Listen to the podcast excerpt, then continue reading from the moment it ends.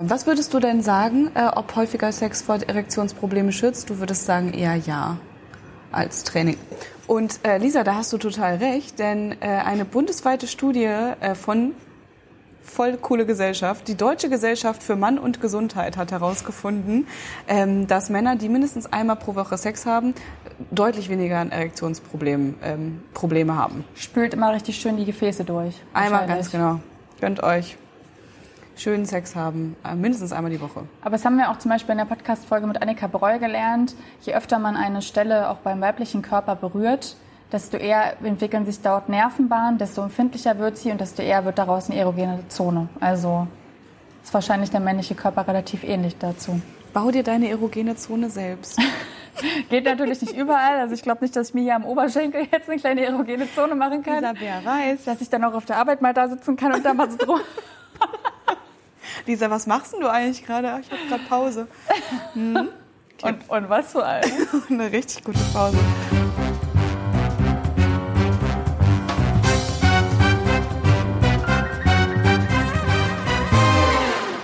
Hallo und herzlich willkommen beim Wein und Weiber Podcast. Mein Name ist Mona und ich sitze hier zusammen mit meiner Kollegin Lisa. Jede Woche sprechen wir hier bei einem guten Glas Wein über die Liebe, über das Leben und über unsere Arbeit beim Online-Magazin wmn.de. Und heute haben wir uns ein Thema ausgesucht, das, äh, wie ich finde, ziemlich dolle wichtig ist und ähm, wo auch oft nicht so gerne drüber gesprochen wird. Es geht um erektile Dysfunktion bzw. Erektionsstörung. Ähm, und wir haben uns das Thema jetzt ausgesucht und haben gemerkt, krass, da sind so viele Mythen, die sich um das Thema rumranken, so viel Unwahrheiten, die erzählt werden. Wir wollen damit aufräumen, als zwei Frauen, die ähm, mit Erektionen zu tun haben. Ich, das ist schön gesagt. Oder? Ja. Äh, Lisa, ich freue mich auf dich. Wie geht's dir? Ich freue mich gerade über diese grandiose Anmoderation der Folge. Schöner hättest du es nicht sagen können und auch verkaufen können, warum wir als zwei Frauen jetzt gerade hier sitzen und über dieses Thema sprechen, weil wir eben mit Erektionen regelmäßig zu tun haben. Wunderbar, Mona. Ja, ähm, ja jetzt, danach geht es mir einfach nur grandios, nachdem du mich hier so reingeholt hast. Sollen wir da mal ganz kurz eine kleine Getränkigkeit ja, auf wir, das Thema Wir müssen schon wieder ähm, ehrlich sein. Heute kein Wein, es ist 14 Uhr. Das ist keine Ausrede, nee, aber es ist so. trotzdem, trotzdem Prost auf dich. Ich habe Traum. Erstmal wieder zur gleichen Zeit trinken. Mhm. Mhm. Prost darauf. Aber wir bleiben unserer Linie treu. Auch äh, wenn wir seit vielen Wochen eher Wasser trinken als Wein, haben wir trotzdem jede Woche natürlich einen Weinfakt dabei. Muss sein. Ich habe auch heute einen für dich mitgebracht und auch für unsere ZuhörerInnen natürlich. Und es ist mal wieder einer, der wichtig ist, wenn man sich ein bisschen mit Wein auskennen möchte. Also es ist jetzt mal wieder kein Quatschfakt, den ich hier mitgebracht habe, ich rechne auch nicht beim Weinfall. Ich spüre da zwischendurch, wie nein, ein bisschen nein, nein, eine Kritik rüberkommt von keine dir Kritik. teilweise. Nein, keine Kritik. Unterschwellige Kritik. Ironie, Sarkasmus. Ja. Nee, Quatsch. Ähm, ich hoffe, dass du in deinem nächsten Weinfakt wieder für uns rechnen wirst, denn mittlerweile ist es schon zu einem kleinen Running Gag für uns geworden. Ich freue mich drauf. Heute aber ein ähm, Fakt, der mir am Wochenende klar wurde, denn wir öffneten bei uns zu Hause, der Göger und ich, eine hm. Flasche Rotwein. Nicht um ihn zu trinken, sondern um damit zu kochen. Und zwar ein rote Beete-Mousse welches es standesgemäß zu einem kleinen Pilzrisotto gab. Meine Güte, mhm. ich stelle mir euch dabei vor, wie ihr aber auch eine Halskrause tragt dabei. Ist es wahr? Na, Rollkragenpullover. Wir wollen mal nicht zu weit gehen. Ne? Mhm. Ist lustig, er hat wirklich einen Rollkragenpulli getragen, als er das gemacht hat. Äh, nein, wir wollen ja jetzt nicht fast noch drüber kommen. Äh, wir sind eigentlich überhaupt gar keine Rotweintrinker und das war auch mehr so ein kleiner äh, Versuch, mal was Besonderes zu kochen, was auch wirklich sehr, sehr lecker geschmeckt hat. Jedenfalls brauchte man dafür Rotwein und er goss sich dann auch natürlich mhm. ein Glas Rotwein ein, weil wir schenken ja hier nichts, äh, schütten ja nichts weg in den Ausfluss. Und dann wollte ich doch da einfach mal probieren. Entschuldigung, in den Ausfluss oder in den Ausguss? Welches von den beiden? In Ausfluss ist ein bisschen ein falsches Wort. Mensch, Lisa, hättest du mal drüber nachdenken können. Läuft. In den Ausguss habt ihr es In den Ausguss, ja. nicht in den Ausfluss. Das war ein kleiner, süßer, freudscher Versprecher meinerseits. Nee, ähm, wir haben, wollten es eben nicht in den Ausguss tun. Deswegen mhm. haben wir den Wein natürlich getrunken, weil wir sind eigentlich gar keine großen RotweintrinkerInnen. Und ähm, dann wollte ich mal probieren und er meinte direkt, nee, das kannst du jetzt noch nicht trinken, das muss da noch zwei Stunden rumstehen und erstmal atmen. Und dann habe ich ihn ein bisschen ausgeatmet. Aber wie das immer so ist, äh, wenn mir mein Partner etwas sagt, dann glaube ich ihm das natürlich nicht und nehme das für bare Münze, sondern was mache ich? Ich recherchiere erstmal und noch besser, bringe es natürlich in unsere Podcast-Folge mit. Wunderbar, das ist passiv-aggressiv in einer Beziehung, wunderbar. So, also wollte ich wissen, muss dieser Wein denn jetzt überhaupt noch atmen? Wie lange sollte man einen Wein belüften? Heißt es Mhm. wohl in der Fachsprache. Antwort ist, es kommt auf den Reifegrad des Weins an. Je älter ein Wein ist, desto schneller sollte er getrunken werden. Ein Jungrotwein, so wie wir ihn auch zu Hause hatten, kann durchaus zwei Stunden erstmal in einer Karaffe rumstehen, ein bisschen atmen und dann faltet er sich und bekommt ein ganz harmonisches Aroma. Aber wenn ein Wein, so ein richtig guter Wein, so ein lange reifter alter Wein aufgemacht wird, dann sollte man den bestenfalls sofort trinken aus dem Glas heraus, weil er sonst oxidiert, also umkippt. Ach krass. Okay, also gerade die älteren, die teureren, die sollte man schneller trinken. Ja. Und die anderen kannst du erstmal richtig schön atmen lassen. Wie ist denn das, wenn man jetzt wirklich sich so eine Weinflasche, so eine teure eingeschenkt hat? Ne? Dann ist es ja meistens so, dass man sie sich nicht innerhalb von zehn Minuten reinknallen will, weil man will es ja ein bisschen genießen. Kann es dann auch sein, dass es während des Trinkens, so wenn so eine Weinflasche auch mal zwei Stunden braucht, bis sie fertig ist, dass der dann schon umgekippt ist? Vielleicht gießt man sich dann immer ein bisschen ein kleineres Genießerschlückchen Ja. immer nur ins Glas und lässt währenddessen die Flasche die Rotwein verschlossen. Es gibt ja da auch so eine richtigen ähm, Verschlüsse, haben wir zum Beispiel auch zu Hause, weil geschenkt bekommen, wir großen Rotweintrinker. Ähm, und da kannst du sogar den Sauerstoff so rauspumpen, wenn du das wieder verschließt, dass das eben nicht passiert bei sehr teurem Rotwein. Spannend, okay. Mhm. Habe ich nicht zu Hause, wäre dann vielleicht eine Anschaffung. Bis wenn es dann auch wirklich den super teuren Rotwein Wenn man dann gibt. richtig versnobbt Rotwein trinken möchte, dann ja, Schon? ja. Ich habe das vor in meinem Leben noch. Äh, vielen Dank für die Info. Ich weiß Bescheid. Ich habe das Gefühl, wir werden ähm, immer mehr, immer tiefer gehen wir rein in übertriebenes Weinwissen auf übertriebenen Weinpartys. Ich freue mich drüber. Richtig, wir sind richtig unangenehmen Menschen auf Ja. Partys einfach. Ja. Ich fühle mich auch gerade ein bisschen schmutzig, nachdem ich das so erzähle. Du hast mir auch schon mal ein schlechtes Gefühl gegeben. Erst der Rollkragenpulli und dann dieses edle rote und Steh dann- dazu, steh dann- einfach dazu. Ja, ich muss jetzt einfach dazu stehen, dass Ja. mein Weinwissen einfach ein bisschen versnobbt ist. Aber ist okay. Darum soll es ja zum Glück jetzt in der weiteren Folge nicht gehen, sondern um etwas ganz anderes. Du hast es anfangs schon sehr, sehr schön eingeleitet. Und ich finde es sehr lustig, ähm, sitzen zwei junge Frauen hier und sprechen über erektile Dysfunktion. Das könnte jetzt der Anfang eines richtig schlechten Witzes sein oder aber der Anfang einer richtig grandiosen Podcast-Folge. Ich gehe auf Zweiteres. Ich würde da Zweiteres nehmen. Ja. Ähm, Mona, darf ich dir mal eine, komm mal her, ich mir eine Frage stellen? Ja, bitte. Ja. Hast du mal einen Tampon für mich dabei? Einen Tampon habe ich heute leider nicht dabei. Nee, ich könnte dir natürlich ganz gerne eine Periodenunterhose leihen. ähm, und Hoffentlich eine frische. Nee, ich habe jetzt gerade sogar eine an tatsächlich. Fällt mir jetzt gerade auf. Äh, weil unser heutiger Kooperationspartner ist nämlich Libress und die stellen Periodenunterwäsche her vom Allerfeinsten. Ich trage sie jetzt gerade, ähm, denn ich bin gerade im Moment am Bluten und ich könnte dir die jetzt gerade nicht geben. Das tut mir total leid. Okay, das ist unpraktisch, aber ich finde gerade mega geil, dass du die auch tagsüber trägst. Ich trage die nämlich bisher immer nur nachts. Aber die sind so bequem. Ich hätte das echt nicht- gedacht, aber da zwickt nichts und da zwackt nichts und da läuft vor allem nichts vorbei. Also ich bin super zufrieden. Ja, ich auch auf jeden Fall. Ich fahre damit Fahrrad, ich laufe damit durch die Gegend, ich sitze damit im Büro und habe eben auch keine Angst, dass da zwischendurch was rausläuft. Weil man kennt ja ein bisschen das Gefühl von, "Mm, ich bin mir bange, ich weiß nicht ganz genau. Das passiert halt bei Libress nicht. Finde ich gut. Einfach nicht. Ja, nicht. Wir Ja. können zusammenfassen, echt ein besseres Leben seit Periodenunterwäsche. Danke dafür. Ganz wichtig, dass wir überhaupt über dieses Thema sprechen, finde ich. Denn du hast auch schon gesagt, es ist ein riesengroßes Tabuthema. Wer spricht schon gerne über einen Penis, der nicht hart wird, der nicht steif bleiben kann, der nicht so performt, wie er soll? Weil äh, wir alle kennen einfach nur das Bild dieses gut funktionierenden Prügels. Der Prügel. Der das gut funktionierende das Prügel. Fachwort das, dazu. Das, das Ja. muss es sein.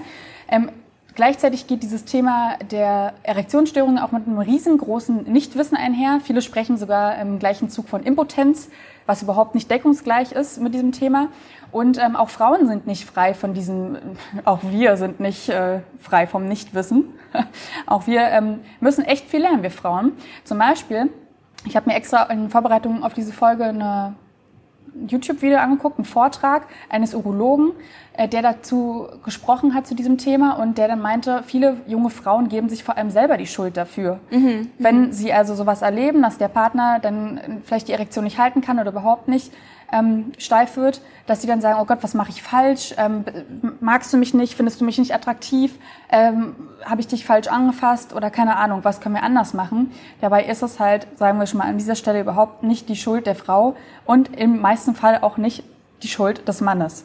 Das ist ja schon, das ist ja schon ein Wort wahrscheinlich, was wir ein bisschen rausnehmen müssen aus der überhaupt der Diskussion, dieses Thema Schuld, ähm, weil es gibt einfach unfassbar verschiedene Gründe, warum man Erektionsstörungen bekommen kann. Und ja, es kommt natürlich voll auf dein eigenes Selbstbewusstsein an und es drückt auf dein eigenes Selbstbewusstsein. Ich glaube, das ist eine Sache, mit der wir aufrütteln müssen. Es liegt nicht, es liegt nicht an ihm, es liegt nicht an ihr. Es sind einfach unfassbar viele Faktoren. Ja. Also warum sprechen wir heute über dieses Thema? Wir sprechen über dieses Thema, weil wir dieses Tabu, weil wir darin rütteln wollen, weil wir dieses Stigma ein bisschen auflösen wollen. Und wir werden darüber sprechen, was ist überhaupt eine erektile Dysfunktion? Ähm, wer hat das? Betrifft das nur alte Männer oder vielleicht auch jüngere? Und ähm, woher kommt das vielleicht auch? Und vor allem, was kann man dagegen tun? Und zwar nicht nur als Mann, sondern auch, wie kann man als Frau, darum mhm. geht es ganz am Ende unserer Podcast-Folge, wie kann man als Frau eben auch den Mann unterstützen, damit er sich weniger schlecht fühlt, auch frei von dieser Scham wird und wie kann man vielleicht sogar dabei helfen, dass es wieder ähm, Tage gibt, wo keine Flaute durchs Bett weht, sage ich jetzt mal so. ja, solche Tage haben wir nicht so gerne, das ist richtig. Genau. Also, solche Tage haben wir nicht so gerne, aber solche Tage sind auch völlig fein. Kommen wir später noch dazu. Bevor wir jetzt hier äh, weiter drumherum grob rumschnacken, würde ich einfach mal starten und würde mal eine kleine knackige Definition von einer erektilen Dysfunktion geben. Ich würde mich dazu gerade hinsetzen und dann mal ganz genau zuhören, weil ich habe das Gefühl, es kommt in der Bio-Unterricht auf mich nee, zu. Nee, überhaupt nicht. Also, ich äh, versuche es auch relativ äh, ja, laiensprachlich jetzt zu verpacken. Danke. Also es gibt allgemein großer Oberbegriff die Erektionsstörungen. Das heißt, dass der Penis überhaupt nicht steif wird oder die Erektion eben nicht gehalten werden kann, um damit penetrativen Geschlechtsverkehr zu haben. Also rein Rausspiel ist nicht zufriedenstellend möglich. Mhm. Wenn es einmal drin ist, kann es wieder raus, aber kommt nicht mehr rein so. meistens. Erschlafft ja. vielleicht auch mal mittendrin. Mhm. So. Das ist aber abzugrenzen von einer erektilen Dysfunktion. Es wird auch kurz ED genannt, also ED. Und ähm, davon spricht man medizinisch, wenn in einem Zeitraum von sechs Monaten in über 70 Prozent der Versuchung, Sex zu haben, keine Erektion aufrechterhalten werden kann oder überhaupt zustande kommt.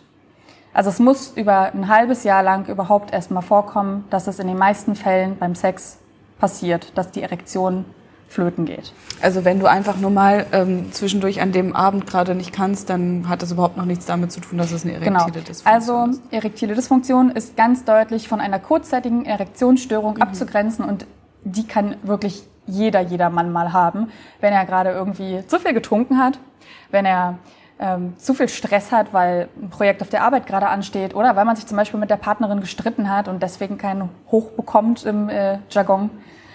Ja. Also das Normalste von der Welt und trotzdem, also bevor wir jetzt da ganz, ganz tief reingehen, das ist, glaube ich, auch trotzdem ein, eine der Sachen, wo sich ganz, ganz viele Männer einen riesengroßen Kopf drum machen, weil sie denken, okay, ich konnte nicht oder ich kann jetzt gerade nicht. Aha, ich bin von erektiler Dysfunktion gerade betroffen oder ja, meine Erektionsstörungen sind ein riesengroßes Problem.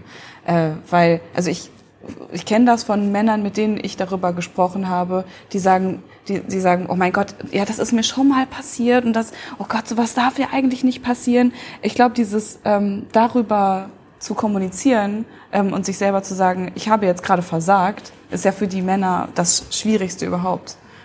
Kennst du das auch? Wobei, also erstmal über das, über das Wörtchen Versagen müssen wir mhm. sprechen, weil es ist ja, hat ja überhaupt nichts mit Versagen zu tun in dem Moment. Da sprechen wir auch schon wieder von diesem äh, perfekt funktionierenden Körper. Also nur weil der Körper mal ähm, nicht mitmacht, heißt es ja kein persönliches Versagen. Mhm. Ähm, und auf deine Frage jetzt, äh, beziehst du jetzt darauf, ob ich schon Erfahrungen damit gemacht habe, dass mal jemand nicht konnte? Zum Beispiel? Oder hast du schon mal drüber gesprochen? Also ich habe da jetzt noch nicht mit Männern drüber gesprochen, auch mhm. einfach generell, wir werden noch sehen, dass Männer da nicht so gerne drüber sprechen. Ich bin aber schon live dabei gewesen, mhm. dass das einfach mal nicht funktioniert hat und äh, habe das dann auch einfach sehr locker genommen, weil er das dann auch relativ gut artikulieren konnte und meinte so, hey du, ich äh, schreibe hier gerade eine Abschlussarbeit, bin gerade mit meinem Kopf bei äh, Quelle so und so gewesen, ähm, funktioniert jetzt einfach nicht. Und dann bin ich so, ja, okay, fein, natürlich. Ja. So, du, was, was soll ich denn auch machen, ne? Also ihn da zwingen, äh, versuch's weiter. Es muss jetzt, jetzt klappen. Hart. Nein, mhm. wir sind ja keine Maschinen und ich würde ja gleichzeitig auch nicht ähm, wollen, dass jemand von mir irgendwie eine gewisse Performance, vor allem bei sowas Intim wie Sex, äh, verlangt und sagt, du musst jetzt aber kommen oder irgendwie so. Das ist ja auch kompletter Quatsch, wenn man es mal in die andere Richtung dreht. Äh, das ist ja so kurios, weil Männer ähm, sich dadurch eben ähm, definieren, wie potent sie sind, äh, ob sie immer stets irrigiert sein können. Aber bei einer Frau ähm, ist es dann gleichzeitig nicht so unglaublich wichtig, außer für die Frau natürlich, ob sie immer einen Orgasmus zum Beispiel haben kann. Das ist, hat zum Beispiel einen ganz anderen Stellenwert. Bei Frauen ist es auch viel eher okay gesehen, wenn sie ja. mal keine Lust hat oder wenn sie mal nicht feucht wird. Dann ist das bei Frauen so, ach so, ja gut, ähm, Frauen sind ja eh kompliziert in ihrer Sexualität und bei Männern wird es eher so gesehen, oh Gott, er kann nicht, hm, dann ist ja irgendwas falsch. Und ich habe das einmal meinem Mann mitbekommen, dass er mir klipp und klar gesagt hat, was ich so cool von ihm fand. Ähm, Mona, ich finde mich gerade im Moment nicht attraktiv. Ich finde mich selbst nicht sexy und ich habe auch keinen Bock auf Sex und deswegen ähm, findet auch kein Sex statt. Und ich, das ist eine Sache, die normalerweise ich nur Frauen zuordnen würde, die sowas mhm. sagen würden. Männer tun das eigentlich in den allerseltensten Fällen. Das ist eigentlich ja was, was auch ein Mann kommunizieren muss und darf. Und die fühlen sich ja auch manchmal unsexy und unerotisch und ja. dürfen das sagen. Und wollen auch einfach nicht. Es gibt ja. Männer, die haben einfach keine Lust gerade auf Sex. Es ist völlig in Ordnung und okay. Man sollte dann einfach offener darüber sprechen. So, wir sprechen so. aber jetzt weiter darüber, ähm, wenn man zwar Lust hat, das ist nämlich auch noch wichtig dazu zu sagen, eine erektile Dysfunktion bedeutet nicht, dass auch die Lust auf Sex weg ist. Also die Libido ist sehr wohl da, aber man kann eben einfach diese Erektion nicht aufrechterhalten. Und es gibt halt dieses allgemeine Klischee davon, dass vor allem sehr, sehr alte Männer betroffen sind. Aber du weißt es besser, Mona. Wer ist denn betroffen? Ja, das ist halt das, das Krasse, dass wir das Gefühl haben, ähm, im Alter wird's erst schlimm. Aber erstmal sollten wir vielleicht grob sagen, dass eigentlich ja fast jeder davon betroffen ist. Ähm, also es geht nicht nur um Männer, sondern Frauen sind auch davon betroffen, wenn ähm, wenn es um eine Partnerschaft geht, weil du leidest auch darunter, wenn dein Partner ein Problem hat ähm, mit der Erektion. Generell ist es so, dass selbst in jungen Jahren schon Erektionsstörung bzw. erektile Dysfunktion passieren kann. Und zwar sind 13,3 Prozent der 18 bis 35-Jährigen sogar davon betroffen, von über einem langen Zeitraum ähm, haben sie ein Problem damit, eine Erektion halten zu können. Es wird natürlich mehr im Alter, klar. Ähm, also im Alter ist es sowieso so, dass wir äh, haben Probleme, meinetwegen ähm, hast du eine Diabetes, du hast sowieso mehr Krankheiten, die da sich schon durchbrechen, du hast ein schlechteres Immunsystem meinetwegen, vielleicht hast du auch dein Leben lang schon geraucht und hast eine Durchblutungsstörung. Ähm, all das sind Sachen, die dazu führen, dass es im Alter höher wird. In einem Zeitraum von 36 bis 65 Jahren haben ganze 40 Prozent ähm, erektile Dysfunktionsprobleme. Und damit äh, ist jeder fünfte Deutsche davon betroffen. Und das ist, ähm, das ist viel. Also insgesamt sind es äh, jeder fünfte Deutsche. Und äh, wir haben eine Studie dazu herausgekramt von der Zavamed. Das ist so eine Online- ähm, Medizinseite. Und äh, die haben das sogar als Volks Volkskrankheit betitelt. Ich finde, das passt auch ganz gut. Mhm. Ja.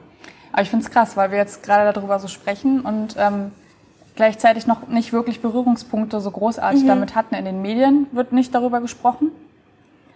Wir haben vielleicht jetzt mal durch Zufall jemanden mal kurzzeitig eine Erektionsstörung ähm, erleben sehen oder fühlen, sehen auch. Erleben, fühlen, sehen erleben, fühlen. oder darüber gesprochen, mhm. aber es ist kein großes Thema. Es wird einfach die meiste Zeit darüber geschwiegen. Ja.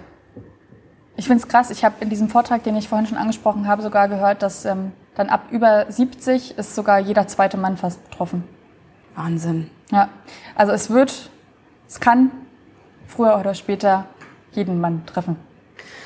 Okay, also wenn wir jetzt mal ein bisschen tiefer reingehen wollen in, ähm, wie kommt es überhaupt dazu? Ähm, weil, also klar, wenn wir über ältere Männer sprechen, ich habe ja gerade das schon kurz angerissen, dass eher ältere Leute davon trotzdem betroffen sind, weil sie eben schon länger gelebt haben und weil eben das, ähm, das Leben ja an dir zehrt und an deinem Körper zehrt. Ja. Und eine Erektion sagt ja eigentlich, ähm, hallo, meinem Körper geht's gerade super gut und ich habe gerade ähm, das Bedürfnis, sogar noch meinen Samen in die Welt hinauszusprotzen, um da noch mehr äh, Leben rauskommen zu lassen.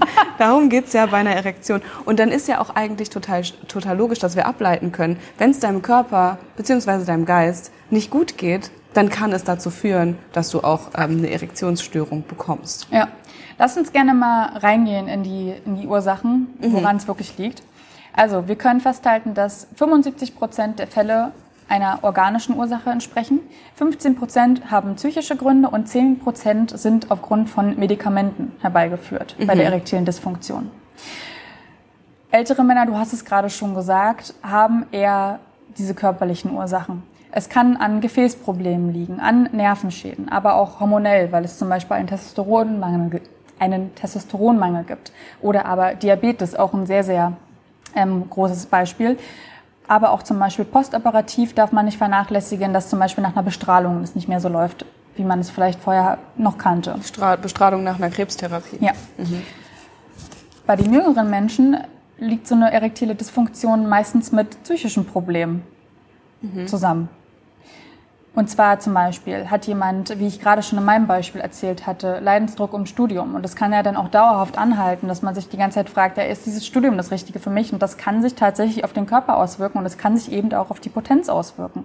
Oder aber ähm, man hat irgendwelche Konflikte in der Beziehung, was ich auch schon angesprochen habe oder man hat allgemein auch Versagensängste, vielleicht sogar auch beim Sex. Also weil man irgendwie denkt, oh Gott, ich weiß hier gar nicht, was ich machen soll. Und dann funktioniert es alleine aufgrund dieser Angst zum Beispiel nicht. Und auch das kann über einen längeren Zeitraum eben anhalten, wird wahrscheinlich sogar immer noch schlimmer, je größer man sich diese Angst macht. Und wenn man das dann noch einmal erlebt, dass es wirklich nicht funktioniert, dann wächst diese Angst natürlich ins Unermessliche. Der Druck wird einfach riesig groß. Der Druck steigt, würde ja. Kaspar jetzt sagen um mal hier irgendeinen Deutschrapper zu zitieren an dieser Stelle. Achso, das war Kaspar heißt hm, er. Okay. Ich hätte jetzt Casper, aber du sagst Kaspar. Nee, der Kaspar. Ja, der Kaspar. Der Klassenkaspar. Hm. wow. So, ähm, ganz, ganz wichtiger Punkt, auch psychische Erkrankungen wie Depressionen können eine erektile Dysfunktion begünstigen. 38 Prozent der Menschen, bei denen eine Depression festgestellt wird, also der Männer, bei denen, ähm, die leiden auch unter einer mhm. erektilen Dysfunktion. Es gibt auch noch ganz viele andere Risikofaktoren, zum Beispiel Übergewicht, starkes Rauchen, du hast es schon angesprochen, macht natürlich auch was mit den Gefäßen. Das ist der meiste Grund dafür. Der Vortrag, den ich von dem Urologen gehört habe, Schande auf mein Haupt, ich habe jetzt gerade nicht seinen Namen im Kopf. Wir können es gerne noch in die Show Notes reinschreiben und oder dieses YouTube-Video verlinken von diesem Vortrag. Der ist nämlich sehr, sehr cool gemacht. Ähm, der meinte, dass immer wenn Patienten zu ihm kommen und von der erektilen Dysfunktion erzählen ähm, und die ihm gleichzeitig erzählen, dass sie rauchen, dann sagen sie, ja, dann hören sie mit dem Rauchen auf und kommen sie dann wieder. Beziehungsweise dann müssen sie schon gar nicht wiederkommen, weil es in den meisten Fällen wirklich am Rauchen liegt. Also es ist wirklich, ähm, Rauchen ist ein krasser Faktor dafür. Ebenso Alkohol, natürlich. Wenn man, du bist gerade, du bist gerade ein bisschen skeptisch. Ich bin gerade ganz leise geworden. Vom Rauchen, ja. Bei dem Thema. Nicht so gut, nicht so gut für die Libido, Nicht so den gut Körper. für den Körper. Ach so. Gut zu wissen. Ja. Alkohol und Drogen natürlich auch mhm. absolute Lustkiller. Und mein, äh, sage ich schon, meine Lieblingsursache, mein Lieblingsauslöser für erektile Dysfunktion ist übermäßiger Pornokonsum. Sei es nun, weil man dann eben übermäßig selbst Hand an sich legt und man sich einfach schon selbst richtig müde und schlapp spielt und dann plötzlich abends bei der Partnerin nicht mehr so performen kann. Kann passieren. Oder aber, ähm, und was viel wahrscheinlicher ist, dass man eben dadurch auch eine gewisse Versagensangst entwickelt, weil ja. Pornos zeigen immer, also ich habe gestern versucht, darüber nachzudenken, habe ich schon jemals einen Porno gesehen, wo ein erschlafftes Glied drinne vorkam? Nein. Du? Absolut 0,0, gar nicht. Es wäre auch tatsächlich ja nicht das, was äh, den Sex darstellt, der normalerweise in einem Porno dargestellt wird. Aber ich weiß, was du meinst, ich weiß, worauf du hinaus willst. Ich würde ja auch äh, gleich nochmal auf die Mythen rauf ja. zurückgehen. Ähm, vielleicht können wir da nochmal ähm, drüber sprechen, weil das ist ja auch gerade eine Sache, die uns äh, dazu führt, dass wir Probleme beim Sex bekommen, der Pornokonsum. Ja, total. Also der Leidensdruck wird dadurch ja. erhöht, weil eben eben ein Bild von, von Sex mitgegeben wird, das einfach gar nicht zu erfüllen ist. Mhm. Und was ich einfach total krass finde und was auch dieses ganze Thema und dieses ganze Tabu und diese Scham auch begründet, ähm, ja, natürlich, es gibt hier in Deutschland sowas wie Aufklärungsunterricht. Auch da habe ich versucht, mich zu erinnern. Wurde da über sowas wie erektile Dysfunktion oder Erektionsstörung gesprochen? Nein, natürlich nicht. Da ging es die ganze Zeit nur darum, werdet nicht schwanger, um Himmels Willen. Ähm, ja, beziehungsweise ähm, was passiert, wenn ihr auf einmal einen Ständer bekommt äh, mitten äh, im Unterricht? Das war, das war auch noch Thema. Das, also das fand ich ganz cool, dass das thematisiert wurde. Das habe ich zum Beispiel gar nicht erlebt. Das ist ja schon wirklich ein spannendes ja. Thema. Aber ansonsten ist es ja prinzipiell so, dass spannende Themen im Sexualkundeunterricht ausgespart werden und man sich dann eher durch so eine Zeitschrift wie die Bravo mit Dr. Ja. Sommer aufklärt Oder aber, äh, wer liest heute noch Zeitungen? Natürlich mit dem Internet. Und da gehst du dann nicht nur auf irgendwelche Ratgeberseiten als junges Mädchen oder Junge, sondern du guckst dir natürlich irgendwelche Pornos an. Und wenn du dann schon ganz früh mit diesem Bild ähm, konfrontiert wirst, dass da so ein richtig riesengroßer Prügel, überhaupt schon, also auch kleine Penisse gibt's da jetzt nicht zu sehen auf Pornos, also ist wahrscheinlich Special Interest. Wenn Das man noch Special sucht, Interest, ja, gibt's ganz das genau. auch, ja. Ja. Ähm, aber größtenteils bekommt man auch eben da ein falsches Bild. Und vor allem wird ja auch nicht gezeigt, dass dann mittendrin, also diese Dreharbeiten, die gehen ja meistens über Stunden. Und du siehst ja dann vielleicht auch so einen 30-minütigen Porno und der ist da die ganze Zeit irrigiert.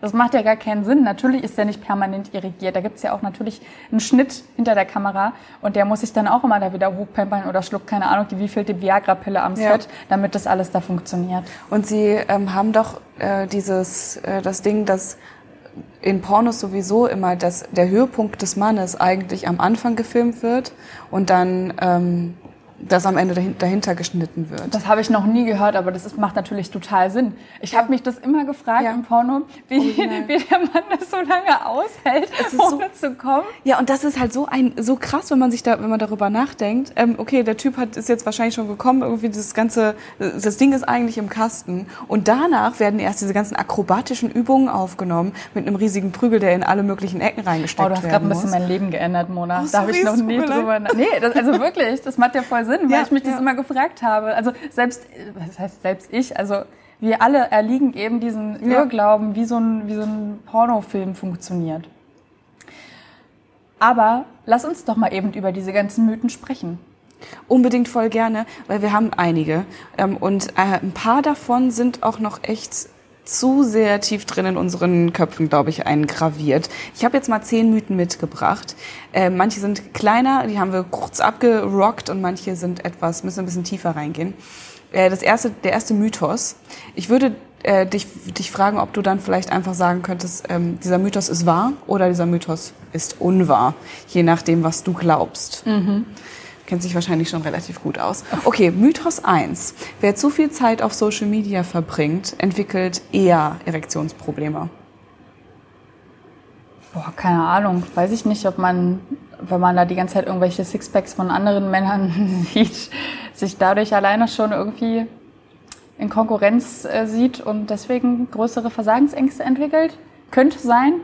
Und das ist genau was, worüber ich ganz gerne mit dir sprechen wollen würde, weil ähm, also in dieser Studie äh, beziehungsweise äh, hier bei Zavamed hat die Expertin Dr. Med Ulrike Thieme was dazu gesagt und sie hat gesagt, nee, nee, nee, das stimmt nicht. Also Social Media äh, hat keinen direkten Einfluss auf die Potenz des Mannes.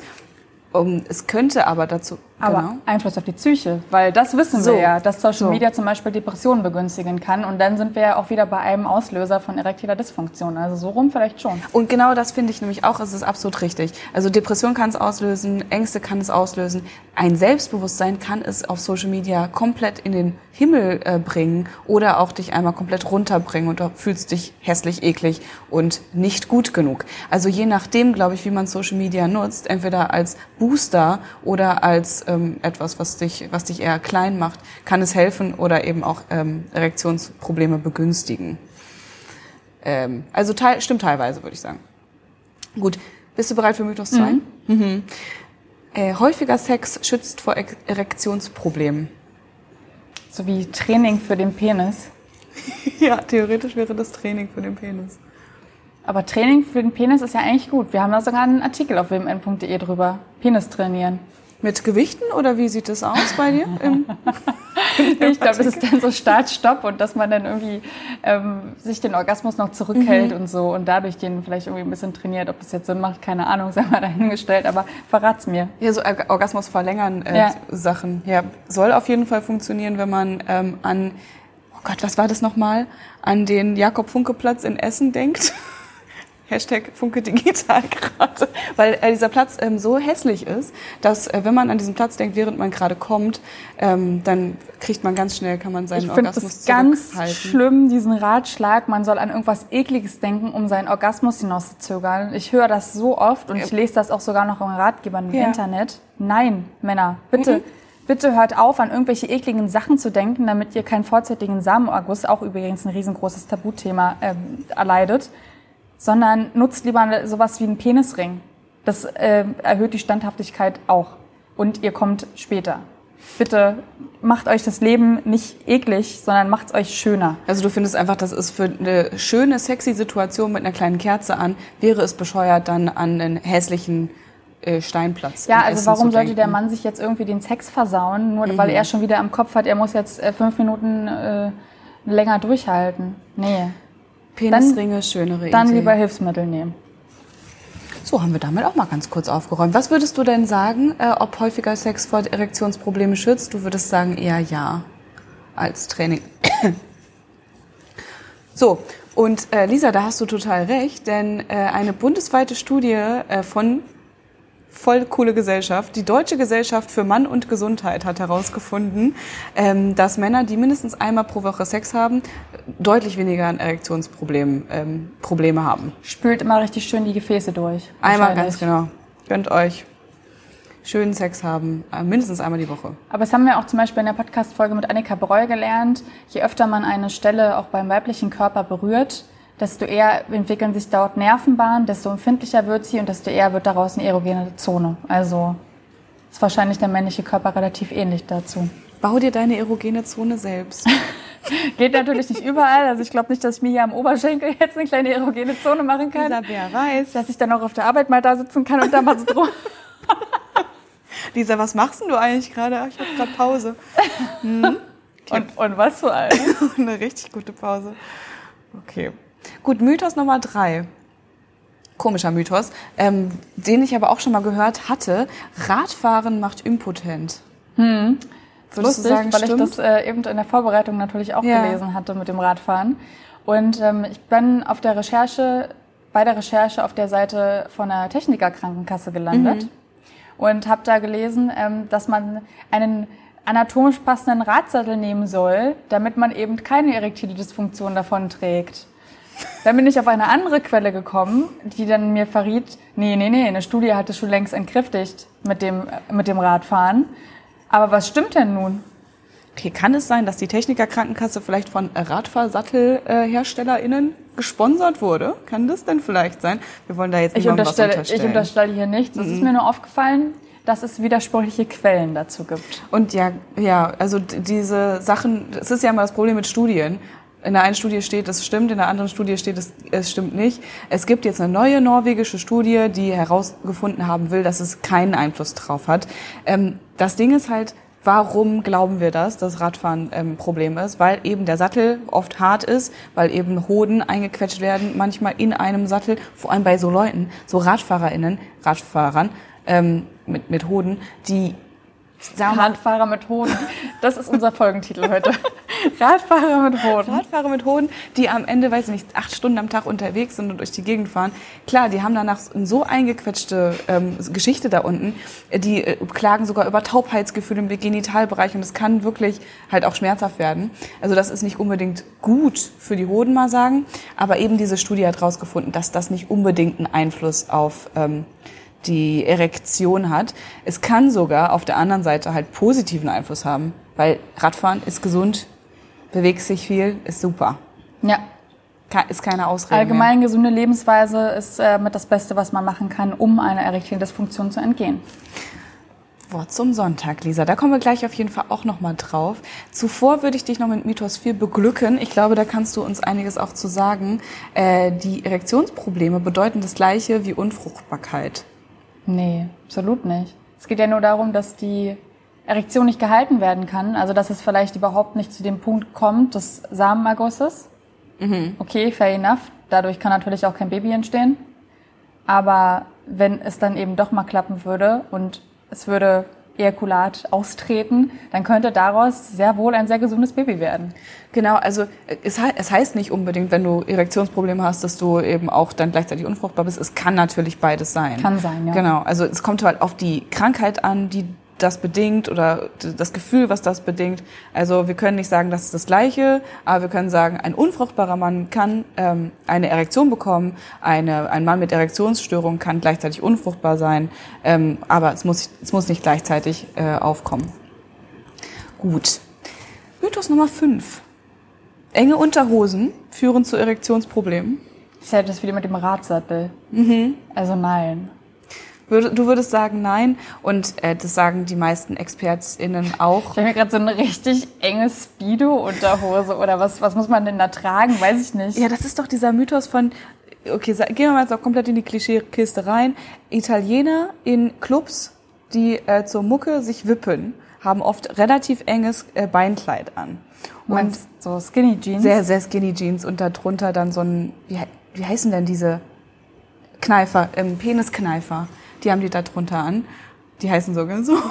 Ich habe gerade kein Bild vor Augen, aber ich kenne eher diese Skinny Jeans, dass dann da eher noch so eine richtig große Unterhose drunter getragen wird, oh. die dann da auch noch so halb rausquillt. Mhm. Also das Bild habe ich gerade eher vor Augen. Okay, das wäre dann jetzt nicht der Italiener im, im Club, sondern das wäre der Skater auf dem Skatepark mit seiner, mit seiner Skatemütze äh, auf. Ja, ja, ja. stimmt. Okay, dann der Secondhand Serenade hört viel. Okay. Ich war gerade komplett überfordert. Das ist übrigens eine coole Band, die viel Skater früher gehört haben. Und du warst dann immer die, die immer auf der Halfpipe oben gesessen hat und geraucht hat und ja. immer so, hi. Ja. Kann sein, dass ich mir auch manchmal die Cappies ausgeliehen habe von den coolen oh, Skatern. Ja, oh ja. Und dann habe ich die denen auch keck nicht zurückgegeben. Mm. Ja, so ist das passiert. Musst du dir holen kommen. Gott. Gut, das ist eine andere Zeit gewesen. Auf jeden Fall ähm, sind sich der ExpertInnen auch einig, dass eine enge Unterhose von einem Italiener ist nicht schlimm. Kann trotzdem Erektion stattfinden. Kann übrigens auch jede andere Nationalität betreffen. auch Männer mit, auch deutsche Männer mit engen Unterhosen müssen keine Furcht haben. Richtig, original. Äh, Franzosen ist auch kein Problem. Aber äh, das Ding ist schon, dass Druck und Engig, Enge, Engigkeit ist kein Wort, äh, Druck und Enge können, äh, die auf den Penis gedrückt werden, auf die Hoden gedrückt werden, die können dazu führen, dass am Ende on the long run eine Erektionsstörung passiert. Aber dafür ist es nicht eng genug. Ja, also weil eben die Gefäße natürlich dann mhm. darunter leiden und dann natürlich das Blut nicht dementsprechend fließen kann und äh, natürlich es Blut braucht, was dort durchströmt. Denn dieses sorgt unter anderem natürlich bei dem Schwellkörper dafür, dass er eben irrigiert ist. Penisse brauchen Blut. Gut. Mythos Nummer 6. Äh, Laptops und Handystrahlung sorgen für Unfruchtbarkeit bzw. für Erektionsprobleme. Boah, da bin ich nicht in der Forschung drinne. Man hört es ja immer. Ähm, ich glaube, dass es mittlerweile entkräftet wurde. Ähm, das sind ja zwei verschiedene Sachen. Äh, voll. Also, ja, lass uns mal genau, bei der Erektion-Dysfunktion bleiben, ob es darauf einen Einfluss hat. Und das glaube ich mhm. absolut nicht. Also das ist, ne, das sind nämlich zwei, also eigentlich sind es vier verschiedene Sachen. Weil einmal haben wir das Handystrahlungsthema, mhm. äh, wo die Leute, also ne, es gibt ja Leute, die sagen, so 5G dürften wir nicht haben. Und es gibt auch Leute, die sagen, Handystrahlung macht uns alle dumm. Ähm, es wurde allerdings. Das könnte hinhauen, wenn ich mir so manchmal unsere Gesellschaft angucke. Ach, es ist die Handystrahlung. Oh Gott, jetzt haben wir dich auch noch zu einer kleinen Verschwörungstheoretikerin gemacht. Äh, es wurde noch nicht in einer Studie jemals nachgewiesen, dass eine Handystrahlung überhaupt irgendwas zu tun hat mit, ja. ähm, so, mit der erektilen Dysfunktion, mit einer äh, Unfruchtbarkeit oder mit einer Dummheit. Das konnte nicht nachgewiesen. Oder mit einer Dummheit. gibt es keine Nachweisung. Aber das Krasse ist, und das kenne ich ja noch aus der Schule, das, das Ding, dass ähm, damals gesagt wurde, Jungs, legt euch nicht euren Laptop auf den Penis, auf den Schoß, mhm. weil dann werdet ihr nachher unfruchtbar. Und das ist tatsächlich ähm, wahr. Ja, das habe ich auch schon mal gehört, weil ja da die ähm, Hitze entsteht mhm. und die Hitze macht eben was mit den Gefäßen wiederum. Wir sind wieder beim Thema Gefäße und dann kann es natürlich vielleicht auch wirklich zu einer Erektionsstörung führen. Also genau, die Hitze, die aus so einem Laptop rauskommt, vor allem aus diesen alten ähm, Ne, aus diesen alten Laptops. Ja, wir können hier mal meinen nur hochheben. So einer zum Beispiel. Den sollte man sich nicht auf den Schoß stellen. Ja, weil das Ding, das wird bis zu 70 Grad heiß unten drunter. Also ich weiß nicht, ja, ob dein Laptop ist immer wohlig warm im Schoß. Ist schon, schon schön warm. Und das ist ein Problem für Hoden. Also Hoden sollten schon bei so einer ähm, normal. Äh, Na, normal dann lasse ich das mal besser zukünftig. Diese einfach nicht auf, eine, auf dem Schoß drauf machen. Äh, Hoden sollten einmal bei einer normalen Temperatur bleiben und äh, so ein Laptop kann halt dazu führen, dass deine Hodensamen, also die Samen in deinen Hoden sich um bis zu drei Grad erhöhen. Und selbst schon ein Grad kann bei Hoden dazu führen, dass sie weniger ähm, Samen produzieren. Ist das dann äh, wie mit dem Rotwein von vorhin?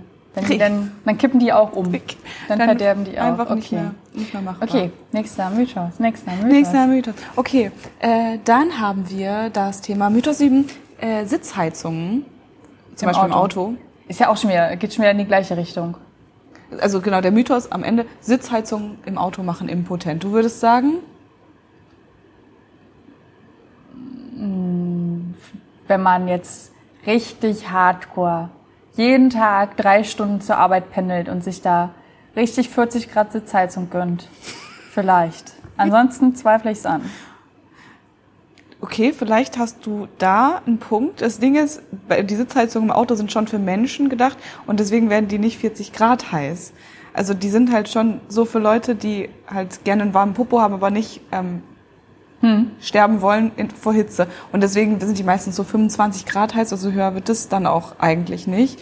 Ähm, genau, deswegen eigentlich hat es überhaupt gar keinen Einfluss darauf, weil wir haben Laptop 70 Grad gegen Heizung wie 25 Grad ist kein Vergleich. Kannst du ruhig auf Sitzheizung sitzen bleiben. I see. Junge. Dann Mythos Nummer 8. Fleischesser werden schneller impotent als Vegetarier. Boah, finde ich sehr interessant, weil ähm, rotes Fleisch ja in verschiedensten Studien äh, nachgewiesen werden konnte, dass es zum Beispiel das Krebsrisiko erhöht. Also Fleischessen ist einfach auch in sehr hohem Maß ungesund, vor allem mhm. rotes Fleisch eben. Und generell weiß man ja auch, dass eine gesunde Lebensweise vor erektiler Dysfunktion schützen kann. Deswegen könnte ich es mir vorstellen, aber wie direkt der Einfluss jetzt darauf ist, mag ich jetzt nicht mutmaßen. Ja, es ist ein super, super schwieriges Thema. Ich finde es ganz schön, wie du das eingeleitet hast, weil ähm, wir wissen alle, Fleisch essen ist ungesünder als nicht Fleisch zu essen und deswegen stimmt dieser Mythos auf jeden Fall. Eine, eine vegetarische Ernährung kann nicht vor Impotenz schützen, aber es ist auf jeden Fall besser ja. als eine nicht vegetarische Ernährung. Ich weiß nicht, ob du dich ähm, mit diesem unfassbar tollen Netflix-Beitrag Game Changers mal auseinandergesetzt mhm. hast für jeden, der jetzt gerade zuhört, ist das ist äh, für mich eine Offenbarung gewesen. Und in diesem Film, in dieser Dokumentation geht es darum, um äh, vegane Ernährung. Und sie geben Menschen einfach nur ein Fleischburrito und äh, gucken sich danach das Blut von den Menschen an. Ach so, ja, dass ich das dann negativ das ist krass, weil das Blut von den Menschen wird direkt nach dem Konsum dieses Fleischburritos äh, viel fettiger als äh, ohne Fleisch. Und man kann das halt im Blut nachher nachweisen. Mhm. Also das bedeutet halt, auch da geht es um die Blutgefäße, wie doll gut kann dein Blut irgendwie durch den Körper durchrinnen und vegan wird einfach viel, viel besser, viel, viel schneller. Es gibt halt auch ähm, Möglichkeiten, wie du mit dem Essen deine Potenz ein bisschen erhöhen bzw. mindern kannst. Wir haben jetzt gerade schon gehört, Fleisch eher schwierig. Ähm, dazu kommen auch so Milchprodukte, generell alles, was mit viel Zucker ist, bedingt generell, ähm, dass der Blutfluss nicht so gut ist. Es gibt da auch ein paar Lebensmittel, die das Ganze ähm, erhöhen, äh, also besser machen. Was wird, kennst du da eins? Weil das sind auch so Mythos-Produkte. Ach so, du meinst Libido erhöhende Lebensmittel? Zum Beispiel, ja. ja dann gibt's natürlich den Klassiker der Austern. Absolut, ja, ganz genau. Aber Hast du schon mal Austern gegessen in deinem Leben? Im Leben nicht. Ich habe eine genau mal gegessen. Und du musstest danach ganz schnell auf deinen Freund raufhüpfen, weil du so Libido gesteuert wurdest. Nee. Nicht. Schade. Also ich konnte das jetzt nach einer Auster, weiß ich nicht, normalerweise isst man ja so eine riesengroße Schüssel. Es kommt drauf an, wie viel Kleingeld du dabei hast. Ja. Glaube ich, ja. Nee, also weiß ich nicht. Keine, keine Auswirkungen. Also ich lese es überall im Internet, aber man soll ja nicht alles glauben, was im Internet steht, habe ich mir sagen lassen. Also das soll, Auster soll halt deswegen, oder soll deswegen so ein tolles Potenzmittel sein, weil das ganz viel Zink drinne hat. Und Zink ist äh, für die Produktion von Testosteron zuständig. Und Testosteron, das männliche ähm, äh, Sexualhormon, ähm, davon kriegen Männer und auch teilweise Frauen mehr Bock auf Vögeln. Mehr Bock auf äh, Vögel. so, also viel Zink bitte rein in den Körper. Dann, Lisa, bist du bereit für Mythos Nummer 8? Sind wir erst bei 8, ja? Okay. Ja, wir sind jetzt bei 8. Sport fördert die Potenz. Unbedingt. Haben wir vorhin schon gehört beim Radfahren, also können wir, glaube ich, jetzt kurz mhm. machen, äh, ist immer gut. Steigert auch die Libido, Sport zu machen. Ja. Voll. Ähm, also ich würde jetzt halt sogar sagen, teil, nur teilweise wahr, weil klar, Sport fördert immer die Potenz. Sport ist einfach äh, ganz generell toll für deinen Körper, aber zu viel Sport ist halt auch wieder problematisch für deinen mhm. Körper. Gerade Leute, so ähm, die nur noch Sport machen, die nur noch aus nichts anderem mhm. aus, aus, als aus Muskeln bestehen, die haben ähm, ganz wenig, was sie sonst in, äh, in ihrem Körper verwerten können. Mhm. Ich meine zum Beispiel halt so Bodybuilderinnen, innen, ähm, die eben halt kein Gramm Fett mehr am Körper haben, die haben ganz oft Erektionsprobleme beziehungsweise wirklich erektile Dysfunktion, ähm, ja, weil der Körper eigentlich auf so krasser Sparflamme läuft dass sie sonst auch nichts mehr hinbekommen. Ja, ja ist interessant, dass du das sagst. Ich habe jetzt am Wochenende auch eine Doku gesehen, mhm. ähm, wo es irgendwie um Männer ging, die in Asien als Models durchstarten wollen. Und das war dann auch so ein Deutscher, das war dann ein richtiger Bodybuilder, der sich auch wirklich jeden Tag absolut gesund ernährt hat, jeden Tag Sport getrieben hat ja. und der das so richtig geil verkauft hat. Und da meinte er so, ja, wir wollen aber auch ehrlich sein. Ne? Also es gibt auch Nebenwirkungen, also zum Beispiel kriege ich seit Ewigkeiten keinen mehr hoch. Und das hat er so richtig lapidar in die Kamera, Kamera gesagt und war so, okay, du solltest dir vielleicht mal Gedanken machen, ob der Lebensstil gerade so lebenswert ist.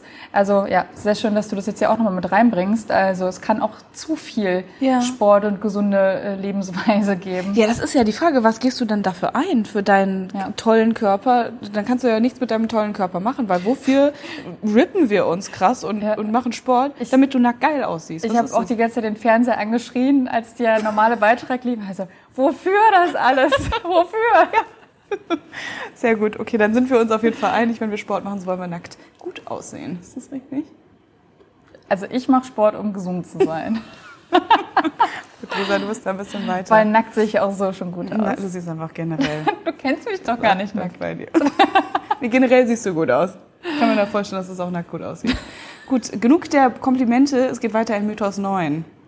Zu viel Selbstbefriedigung macht impotent. Da haben wir auch kurz gerade schon drüber philosophiert. Ja, ich habe vorhin ähm, angenommen, gemutmaßt, äh, mhm. dass wenn man jetzt am Tag äh, sich schon dreimal einen runtergeholt hat, dass es dann abends beim äh, vierten Mal mit der Freundin vielleicht nicht mehr so gut laufen könnte. Ähm, aber auch einfach aus eigener Erfahrung. Deswegen. Voll. Und das ist, also das ist ja überhaupt nicht impotent, das ist einfach nur, okay, da ist leer, da muss erst nachproduziert ja, werden. Genau. genau. Das hat jetzt noch nichts mit Impotenz zu tun, aber klar, wenn du dir die ganze Zeit einen runterholst, dann kannst du nicht das 15. Mal am Ende noch. Ähm, Expertinnen äh, bestätigen, dass eigentlich Selbstbefriedigung überhaupt gar keinen Einfluss darauf hat, ob du nachher äh, weniger potent bist als vorher. Aber tatsächlich, was du gerade auch angesprochen hast, das Problem des Por der Pornos, Pornokonsum, ist auch unter ExpertInnen ein riesengroßes Thema. Ähm, weil Pornos eben abstumpfen. Das ist ein musst, schönes Wort, ja. Du musst immer krasseren Content sehen, immer mehr sehen, überhaupt was sehen mhm. und äh, verlierst dabei deine eigene Fantasie und ähm, ja, stumpfst einfach generell immer mehr ab. Weil du, wenn du früher vielleicht als, als Junge durch die Straßen gegangen bist und schon dich erregt gefühlt hast durch irgendein Werbeplakat mit einer Frau, die da nackig im äh, sexy Bikini steht, ähm, musst du heute, was, keine Ahnung, wenn du da einmal dich verloren hast in diesem Porno-Business, musst du dir keine Ahnung, was für harte BDSM-Pornos vielleicht reinziehen, um heute noch einen hoch zu bekommen. Gibt solche Fälle? Gibt solche Fälle. Vielleicht kann man durch so einen Pornokonsum halt auch ähm, in eine bestimmte Richtung nur noch sexuell erregt werden, genau wie du gerade sagst mit BDSM. Es kann aber halt auch ähm, einfach nur passieren, dass du dadurch äh, einen, einen eine Art der äh, Masturbation entwickelst, wie du zu heftig einfach an dir selber herumrubbelst. Ja, und vor allem eine spezielle Technik entwickelst, die auch der Sex dann nicht mehr nachahmen kann, mhm. sodass äh, die Frau da keine Ahnung was machen kann und sie wird es immer falsch machen, weil sie natürlich diese Technik nicht nachahmen kann. Und äh, ja, so kommen wir dann auch wieder zu dieser Schuldfrage, dass die Frau sich ja. dann denkt, oh Gott, ich mache es ja anscheinend falsch. Wenn du es alleine machst, dann klappt es ja auch.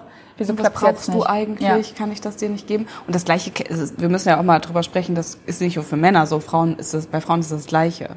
Also ja, wenn Frauen wir wollen auch ganz bestimmt angefasst werden, damit es funktioniert. Wir wissen, wie es geht. Alleine. Genau, aber eben, also, oder beziehungsweise wissen wir es auch teilweise nicht, weil wir haben diese unfassbar tollen ähm, Spielzeuge, so ein ähm, Womanizer oder ein Rabbit-Sache. Die können einen auch versauen, ja. Und die können einen versauen. Am Ende ist es ja das Ding, diese, diese Spielzeuge sollen dich so schnell wie möglich zum Orgasmus bringen, aber so Tun wirklich mit dir selbst, richtig, da hast du 20 Sekunden, dann ist vorbei. Und, aber so wirklich mit dir selbst beschäftigt hast du dich ja gar nicht. Also auch das kann abstumpfen und, ähm, ja, bisschen mehr zurück erinnern an, wie fasse ich mich eigentlich an und was ist wirklich schön wäre, glaube ich, für beide gar nicht schlecht.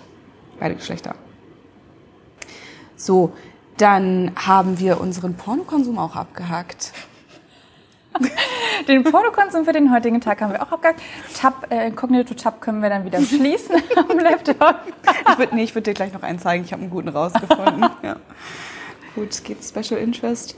Äh, Mythos 10, Lisa, bist du bereit? Oh ja, komm. Mhm. Der letzte Mythos, äh, mit dem wir schließen, ist, ähm, den haben wir auch gerade schon kurz angesprochen, und zwar Rauchen macht impotent. Ja. Mhm.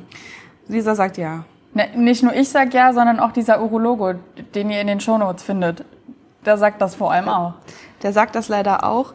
Das ist auch absolut wahr natürlich. Also es ist jetzt nicht so, was viele Leute ähm, auch glauben ähm, oder vor allem junge Menschen glauben, wenn du in einem Partyabend äh, in einem Club dir irgendwie zwölf Zigaretten geraucht hast, dann hat dann hat das keinen aktiven Einfluss direkt darauf, ob du an dem Abend noch vögeln kannst oder nicht. Das ist Schwachsinn. Ja. Solltest du aber über mehrere Jahre viel geraucht haben, dann hat das immer einen Einfluss auf deine Blutgefäße. Ähm, Du kannst dadurch äh, Thromboseerscheinungen bekommen oder was auch immer.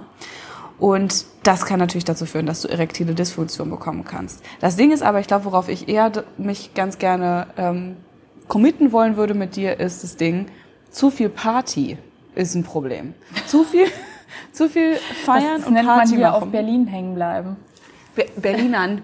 Be Berlinern ist ein Problem für die Erektions, äh, für, für das Können bei der Erektion. Denn, Lisa, was machen Berlin wir auf einer ist Party? ein Problem für die An Erektionsfähigkeit. alle BerlinerInnen, bitte reißt einfach wieder aus hier. Ähm, genau, was haben wir bei einer, bei einer Party? Wir haben Alkohol. Alkohol problematisch, weil Alkohol beeinflusst deinen Hormonhaushalt wie nichts Gutes. Unter anderem und auch die Gefäße. Ge- Genau, also gehen wir, ähm, auf die äh, Gefäße ein, die dadurch ver verkleinert werden und ähm, es beeinträchtigt eben, ob du ähm, äh, das Sexualhormon, Sexualhormon, äh, Testosteron in dir viel hast. Denn ähm, es, Alkohol schädigt deine Leber, das wissen wir alle. Und äh, so kann das Sexualhormon Östrogen nicht richtig abgebaut werden. Also hast du ganz viel Östrogen in deinem Körper als Mann.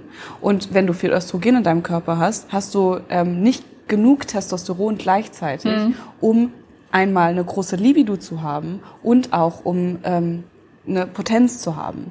Und das bedeutet halt eigentlich, wie verrückt es ist, jemand, der so mega viel feiern geht, mega viel Party macht, mega viel Alkohol säuft und cool und ich bin ein cooler Typ, hat am Ende gar nicht so viel Bock auf Sex und kann auch gar nicht so viel Sex haben.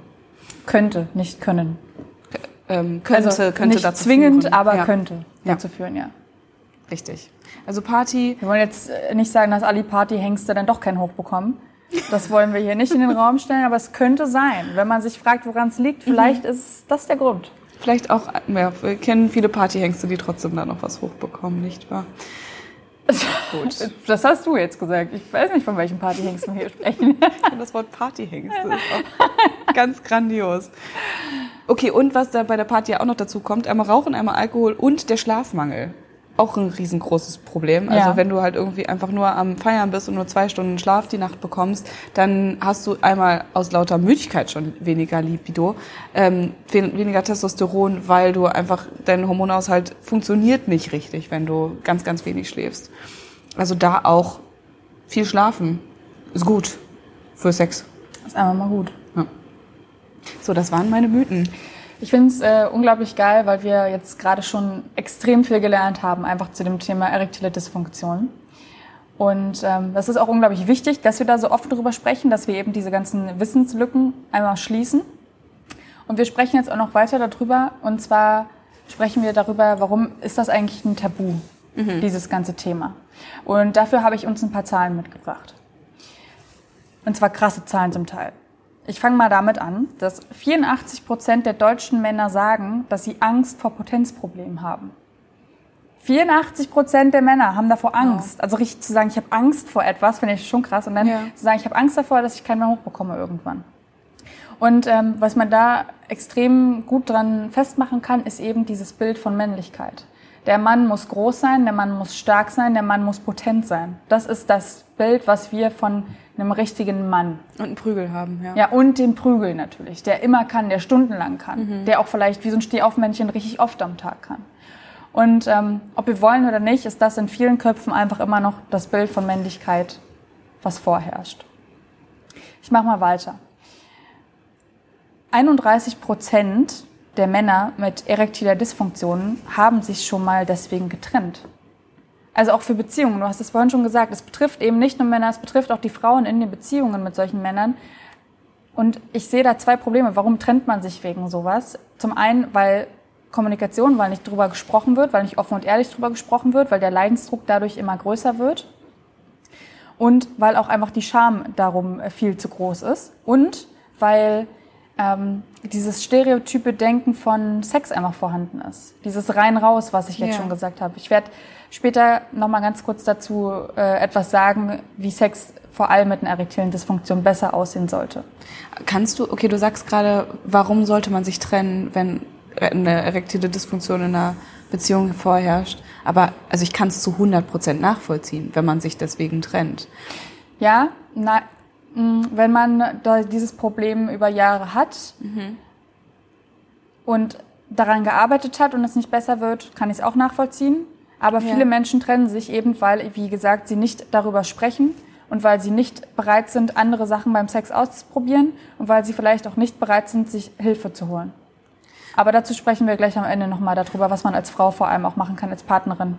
Ja, und das ist äh, vielleicht auch gar nicht unbedingt das, was ich äh, meine. Also ich meine nicht jetzt unbedingt, ich trenne mich, weil äh, der Sex funktioniert nicht, mhm. sondern das macht ja was mit deiner Beziehung. Wenn du es zulässt, dass es genau. was macht, ja. Genau, also äh, erstmal haben, stehen wir vor dieser Wand, dass äh, wir können nicht offen und ehrlich darüber sprechen und dann macht das was in jeder einzelnen Alltagssituation. So, ähm, man steht auf, man weiß, oh Gott, irgendwie hat das mit dem Sex gestern nicht geklappt, okay, dann gehe ich jetzt mal, hm, weiß ich nicht, ob ich, wie ich mich jetzt verhalten soll und so. Das sind ja alles Sachen, die in eine Beziehung einfließen, die die Beziehung so schwer am Ende machen. Da hat das dann nicht mehr unbedingt nur was mit dem Sex zu tun, mit dem Penis, der nicht stehen kann, sondern mit ganz vielen kleinen Britzeligkeiten, die nicht funktionieren. Ja.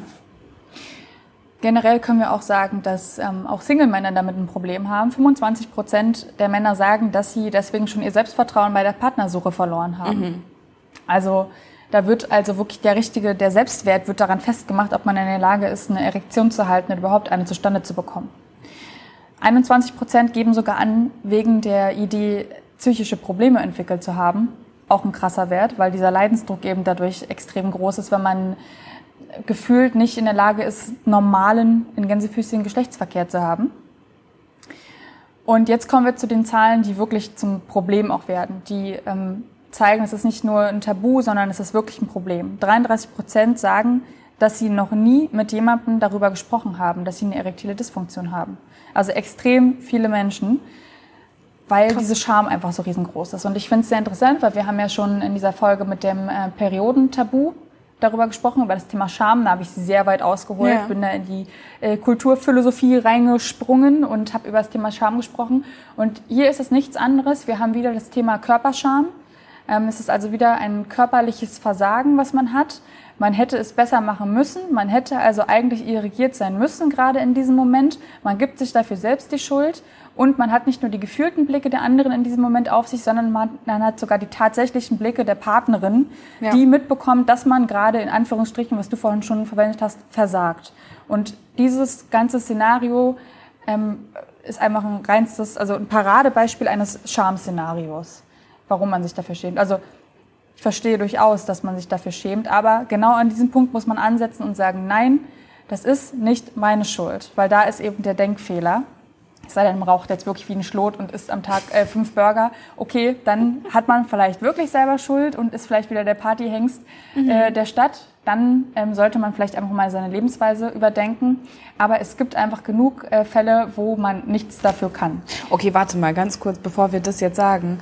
Ähm, wenn man raucht und säuft und äh, isst ganz viel, dann ist man zwar schuld, aber das heißt ja auch nicht ähm, dann so, ja, dann stell doch mal kurz deine Lebensweise um, äh, hör mal kurz auf zu rauchen, weil das ist ja eine Sucht und das sind ja alles Süchte, die passieren können. Also ähm, auch da ist es dann vielleicht nicht unbedingt, das ist es dann trotzdem deine Schuld, du hast es selber zu verantworten, aber du kannst nicht mal eben damit aufhören und kannst sagen, ja, ja so okay. okay ja, da gebe ich, da gebe ich dir ja. natürlich recht. Umso wichtiger ist es dann eben, diesen Schritt zu gehen, ähm, zum Arzt zu gehen.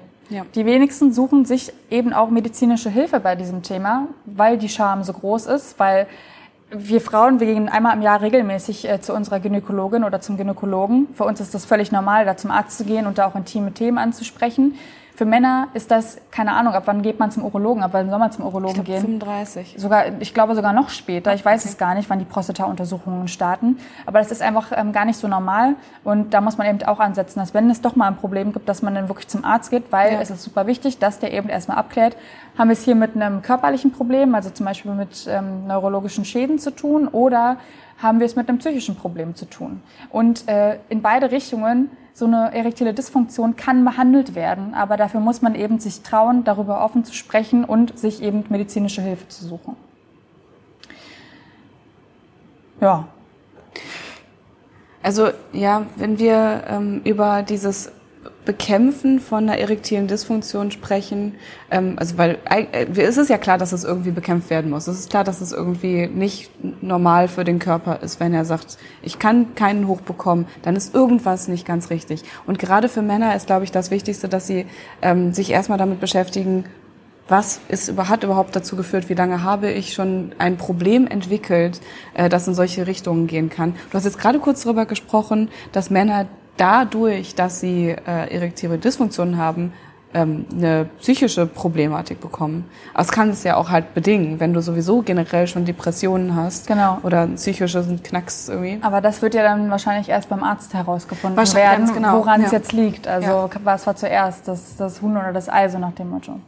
Und ähm, Warum es auch so wichtig ist, dass wir jetzt gerade beide hier sitzen und über dieses Tabuthema ähm, erektile Dysfunktion sprechen, ist, weil dieses Schweigen über dieses Thema ein riesengroßes Problem ist, alleine für die Forschung, weil es verzerrt einfach Studienergebnisse. Es gibt zu diesem mhm. Thema ähm, ich habe vorhin ganz komisch geguckt, als du die äh, Zahlen vorgestellt hast von Männern, die betroffen sind. Mhm. Ich habe ganz andere Zahlen. Ach, witzig? Okay, ja, sag, sag mal. Äh, nee, also äh, bei mir sind es ähm, ein bisschen geringere Zahlen, zum Beispiel bei den sehr, sehr jungen Männern, aber trotzdem sehr hoch. Ich habe nur irgendwie was von 6,5 Prozent äh, gelesen, wo du von sehr viel höheren Zahlen gelesen hast. Und das kommt eben unter anderem dazu zustande, wenn alleine schon ein verzerrtes Selbstbild äh, vorherrscht bei den Männern, weil sie sich das vielleicht auch nicht eingestehen wollen, ja. weil sie dieses Thema eben nicht offen adressieren, dann kommen wir einfach zu so unglaublich äh, verzerrten Ergebnissen. Dunkelziffern sagt zu, man. Zu Dunkelziffern, das ist natürlich das äh, korrekte Wort, was du da jetzt gerade mitgebracht hast.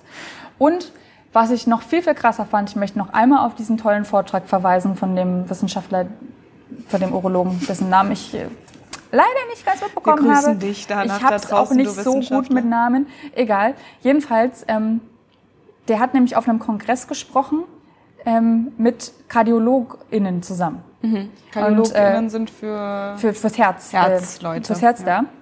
Denn ähm, ganz, ganz wichtig, so eine erektile Dysfunktion, die kann ein Anzeichen, ein erstes Anzeichen für eine chronische Herzkrankheit sein. Der hat erzählt, dass ähm, sehr viele Männer, die einen äh, Herzinfarkt erlitten haben und das überlebt haben, die wurden danach befragt, ob sie schon Jahre davor mit einer erektilen Dysfunktion Aha. zu kämpfen hatten. Und die meisten sagten ja.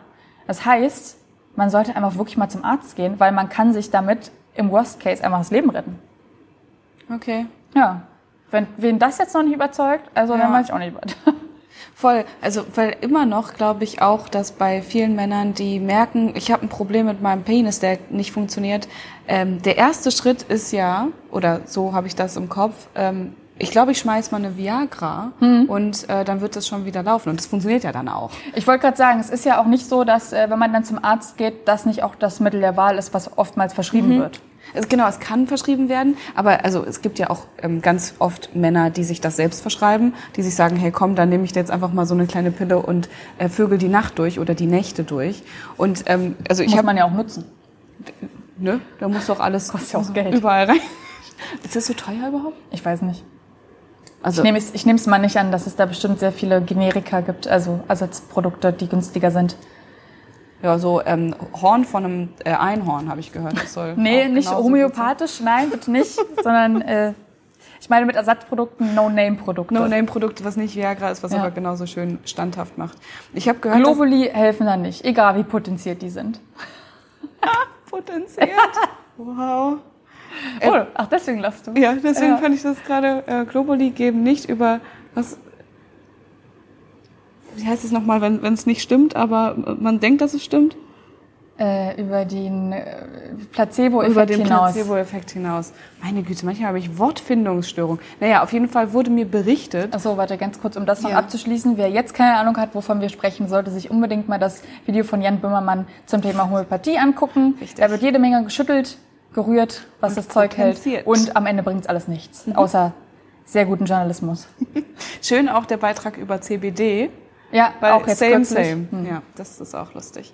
Gut.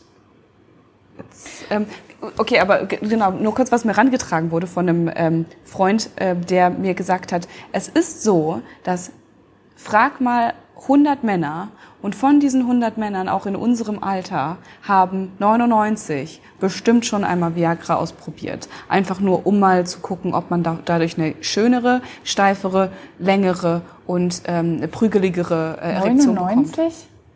Also das ist jetzt, das ist nicht. Ist mein Partner denn der eine, der es nicht gemacht hat, oder was? Ja, das wäre ja jetzt eine gute Frage, die du dem mal stellen könntest. Nee, das kann ich dir sofort sagen, dass der das noch nicht ausprobiert hat. Meinst du wirklich? Ja. Wir könnten jetzt mal zu unserem Kameramann rüber gucken, aber ich weiß nicht, ob wir das machen sollten.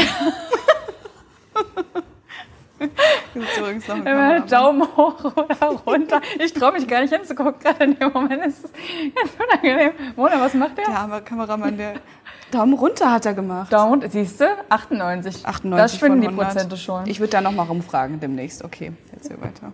Wir bleiben mal unserer Fahrtgeschwindigkeit treu, was auch immer das heißen soll. Keine Ahnung. Ich wollte einfach nur darauf hinkommen, dass ich mal ganz gerne von dir wissen möchte. Ich sage die ganze Zeit, man soll zum Arzt gehen. Mhm. Äh, was passiert denn da beim Arzt? Also wir haben gerade schon gesagt, der bekommt jetzt zum Beispiel unter anderem Viagra verschrieben. Aber was gibt's noch für Therapiemöglichkeiten? Die Therapiemöglichkeiten müssen sich halt immer genau danach richten, was gerade das Problem ist und wo das Problem herkommt. Also erstmal fängt so eine Therapie natürlich halt erstmal damit an, sprich drüber, was ist eigentlich dein eigenes Verhältnis zum Sex gewesen, wie hast du, äh, wie hast du gemerkt, dass du überhaupt Potenzprobleme äh, bekommen hast und welche anderen körperlichen Leiden ähm, spielen damit noch ein. Und oft ist es halt auch eben so, dass du es schaffen kannst, dadurch, dass du deine anderen körperlichen Leiden in den Griff bekommst, auch deine Potenzprobleme in den Griff bekommst. Äh, wir haben gerade schon kurz drüber gesprochen, hör vielleicht einfach auf erstmal mit dem Alkohol. Das könnte schon äh, helfen. Äh, ernähr dich gesund, fang an, Sport zu machen und solche Sachen. Und in ganz, ganz vielen Fällen fängt es schon damit an, dass du deinen Penis wieder äh, voll nutzen kannst. Ähm, das Ding ist aber halt auch, also du hast es auch gerade schon gesagt am Anfang, dieses ganze Psycho Problem. Dieses ganze, ähm, was vor allem junge Männer eher haben, dass sie äh, sich ganz, ganz viel Stress machen und ganz, ganz fertig sind ähm, psychisch. Sobald eine Gesprächstherapie und eben auch eine, Psychen, äh, eine tiefenpsychologische Analyse ähm, vom äh, Psychologen als notwendig erachtet wurde und ihr dann irgendwie da reingeht in deine Vergangenheit, in deine Kindheit oder in dein in deine Vergangenheit, die mit Sex zu tun hat, kann das auch schon so Knoten lösen, ähm, dass man viel eher in schönen Sex wieder reinkommen kann. schönen Sex mit einem harten Prügel. genau, also ich würde sagen, ähm, für so für Männer, die halt jetzt irgendwie anfangen, darüber nachzudenken, habe ich jetzt eigentlich gerade eine erektile Dysfunktion oder nicht? Ähm, sollte ich jetzt über die letzten sechs Monate mal gucken, wie oft hat er nicht funktioniert? Ähm, ist halt also bis dahin, bis es dahin kommt, ist ja schon ein ganz, ganz weiter Weg gewesen. Ja. Weil die haben sich schon ganz oft geschämt dafür. Die waren schon ganz oft in Betten mit Frauen und dachten sich, Mann, alles ist blöd und was auch immer. Ähm, ja, den eigenen Lebensstil überdenken und dann einfach auch drüber sprechen. Was ich dich jetzt natürlich fragen will, weil wir wollen ja auch noch darauf eingehen, was kann die Frau da, dagegen tun oder was können wir als PartnerInnen dagegen tun. Ähm, Würdest du sagen, dass ein Gespräch mit der Partnerin wichtig ist und dass das der erste Schritt sein sollte? Ähm, also ich glaube, man sollte mit der Person darüber sprechen, wo man das meiste Vertrauen hat, wo man äh, glaubt, am besten verstanden zu werden. Und im nächsten Schritt ist es ja dann aber trotzdem wichtig, wenn man diese Partnerschaft weiter aufrechterhalten möchte, dann auch mit der Partnerin darüber zu reden, weil was sonst passiert ist, dass einfach das Vertrauen schwindet, weil die Partnerin ist ja nicht blöd, die merkt ja, dass irgendwas im Argen ist, dass irgendwas nicht funktioniert. Die hatte vielleicht selbst ja dann auch schon ewig keinen äh, kein Sex mehr mhm. mit dem Partner. Und dann ist es einfach wichtig, das ähm, anzusprechen und auch offen darüber zu sprechen und nicht nur kurz zu sagen, ja, nee, geht jetzt nicht, weil, sondern wirklich äh, sich damit auseinanderzusetzen und auch zu gucken, was heißt das jetzt auch für unsere ähm, Beziehung. Genau, konstruktiv sich damit auseinanderzusetzen ja. vielleicht. Ich bin mal so ultra, überhaupt nicht ein Fan davon, wenn man Sexprobleme innerhalb von einer Beziehung zerredet. Dieses, komm, wir setzen uns jetzt an den Tisch und wir sprechen über unsere Sexprobleme, finde ich nicht, dass es zu einer besseren Zusammenhalt innerhalb des Bettes führt, sondern ähm, jedes Problem kann nur nicht belabert werden, sondern halt eben mit einem konstruktiven Vorschlag, ich habe jetzt das vor, ich habe das vor, lass uns gemeinsam das ausprobieren und dann kann es helfen, darüber zu sprechen. Aber nur als, oh Gott, mir geht's so schlecht oder oh Gott, ähm, ich weiß auch nicht, was ich machen soll, kann eigentlich zu noch mehr Unstimmigkeiten führen. Hm. Ähm, ja, also lass uns doch mal direkt jetzt da reingehen. Mhm. Ähm, wir haben jetzt sehr viel über erektile Dysfunktion gesprochen und sind hier zwei äh, Frauen mit zwei Vaginen und Vulven. Richtig. Äh, man könnte jetzt sagen, ja, was haben wir jetzt damit zu tun? Ja, wir haben, wie gesagt, jede Menge damit zu tun, weil wir sind eben vielleicht die Partnerinnen, die mit dieser Nicht-Erektion konfrontiert sind. Mhm. Was können wir machen also? Ganz wichtig, ich habe es jetzt schon öfter gesagt in dieser Folge, dass wir uns selbst nicht die Schuld geben. Wir haben schon mal gar keine Schuld daran, der Mann auch nicht. Punkt. Also offenes Gespräch suchen. Du hast jetzt gerade gesagt, äh, du möchtest es jetzt nicht unbedingt so zerreden. Ich finde wichtig, dass überhaupt darüber gesprochen wird. Natürlich mhm. gibt es vielleicht Momente, die sind besser als andere, zum Beispiel direkt nach dem Liebesspiel, wenn es nicht funktioniert hat. Dann ja. sollte man vielleicht direkt darüber sprechen und eben nicht erst am nächsten Morgen aufwachen und dann geht man sich vielleicht sogar im Worst Case im eigenen Flur der eigenen Wohnung aus dem, äh, aus dem Weg, weil das alles so unangenehm war. Nee, redet direkt am besten darüber, weil dann kann man sich drauf, auf diese Situation beziehen. Ansonsten ähm, weiß der andere vielleicht schon gar nicht mehr so genau, ähm, was da jetzt vorgefallen ist und woher diese Situation überhaupt zustande kam. Wenn man damit miteinander redet, dann nimmt das halt extrem viel Druck und Frust raus, weil der Mann hat unglaubliche Angst wahrscheinlich in den meisten Fällen, ähm, weil er sich so schämt, darüber zu sprechen. Und wenn man dann zum Beispiel als Frau auch offen den Weg sucht und äh, direkt sagt, ey, deine Potenz, das hat überhaupt nichts mit deiner Männlichkeit gerade zu tun, du, äh, ich liebe dich und du bist einfach extrem viel wert für mich und ich möchte, dass das hier mit uns funktioniert. Und du musst jetzt keinen harten Prügel haben, den du da in mich äh, reinhaust, sondern wir können das auch anders machen. Wir können auch anders miteinander Sex haben. Das ist nämlich ähm, der nächste große Punkt, dass man die Erwartungen aus diesem Liebesspiel rausnimmt. Mhm. Denn Sex ist einfach nicht rein raushauen. Wer das immer noch nicht verstanden hat und glaubt, dass Sex immer mit Penetration einhergeht, der erliegt einfach einem riesengroßen Irrglauben. Denn Sex kann so viel mehr sein. Sex beginnt, wenn man möchte, schon bei einer Massage, bei zärtlichen Streicheleinheiten, bei Küssen, bei Petting. Man kann äh, Oralverkehr miteinander haben.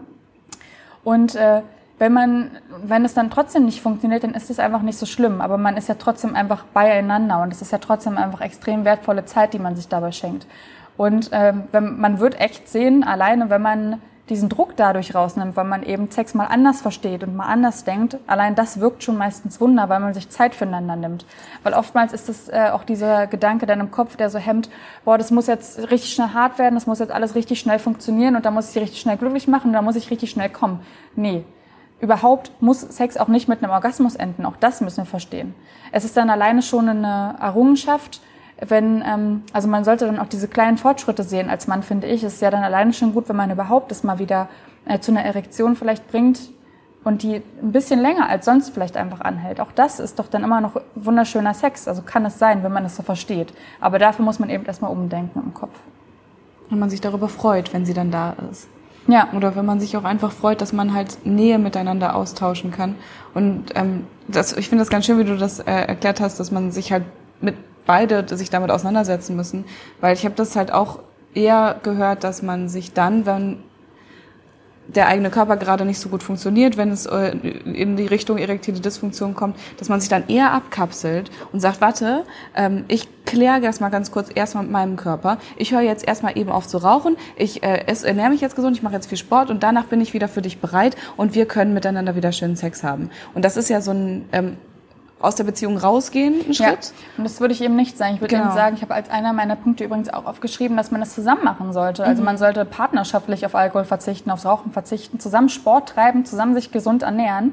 Ist doch okay, wenn man den Partner dabei unterstützt, dann schafft genau. man es auch viel eher. Ja. Ähm, also auch da sollte man den Weg immer zusammengehen, weil man eben das von Anfang an auch offen angesprochen hat.